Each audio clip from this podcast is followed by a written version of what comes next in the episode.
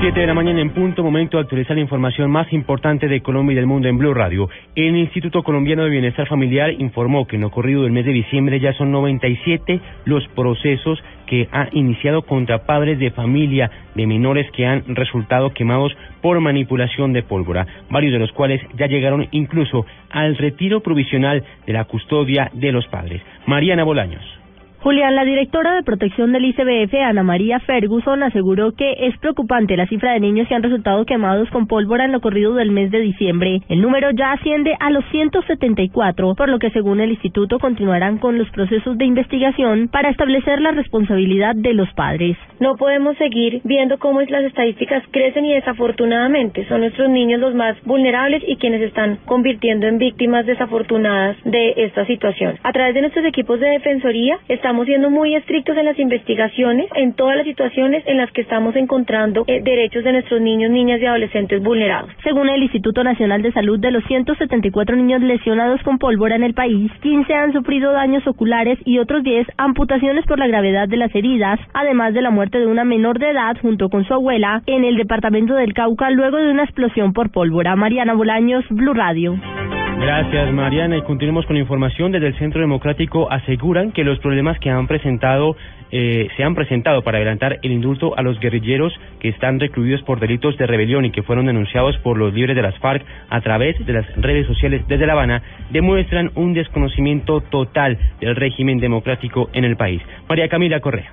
Hola, buenos días. El senador del Centro Democrático, José Obdulio Gaviria, aseguró que las FARC deben acoplarse al sistema político y social del país. Las FARC tienen que irse acomodando a los procedimientos del régimen de derecho y la desesperación de las FARC es la expresión de su falta de conocimiento de lo que es un régimen democrático de derecho. Vamos a tener que ir acostumbrando los colombianos con la presencia de las FARC en la política. Va a ser un país inviable, invivible. El congresista advirtió que hay que respetar los procedimientos del sistema ejecutivo y judicial, quienes deben determinar quiénes son beneficiarios de una amnistía o un indulto. María Camila Correa, Blue Radio. Gracias, María Camila. De acuerdo con las autoridades en el departamento del Tolima, una joven con problemas mentales falleció luego de que se quemara la habitación en la que descansaba. Esto en el municipio de Rosenvalles. Información con Juan Felipe Solano. El levantamiento del cadáver de la víctima lo hizo el corregidor de la vereda Santa Elena, situado a cuatro horas del municipio de Roncesvalles en el extremo sur del Tolima. La desgracia ocurrió en la finca Los Lirios de la vereda El Cedral y que acabó con la vida de Lina María Jiménez Londoño de 20 años. El secretario de Gestión del Riesgo del Tolima, Eduardo Rodríguez. Que es una joven de 20 años que tiene una mujer en condición de discapacidad, al parecer estaba solo en su residencia. La vereda Santa Elena eh, queda más o menos a unos cuatro horas del casco urbano de Roncesvalles e inclusive hasta ahora están llegando hacia la zona voluntarios de, del municipio de Roncesvalles. Eh, la niña manipuló algo que causó el incendio estructural. La joven se encontraba pernoctando en la finca sin poder salvarse por sus propios medios. Desde el Tolima, Juan Felipe Solano, Blue Radio. Siete de la mañana, tres minutos, según las autoridades de tránsito y preocupación por el aumento de los accidentes en la zona urbana y en especial porque continúan las imprudencias de los conductores en estado de embriaguez en el departamento de Risaralda. Desde Pereira, información con Freddy Gómez.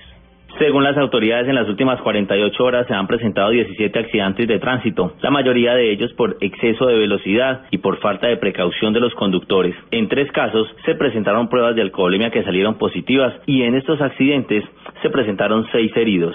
Según las autoridades, los que han llevado la peor parte son los motociclistas. Las autoridades de tránsito mantienen retenes y operativos durante la próxima semana pues según las estadísticas del año anterior, es el momento en el que más accidentes y muertos se presentan por accidentes de tránsito. Desde Pereira, Freddy Gómez, Blue Radio.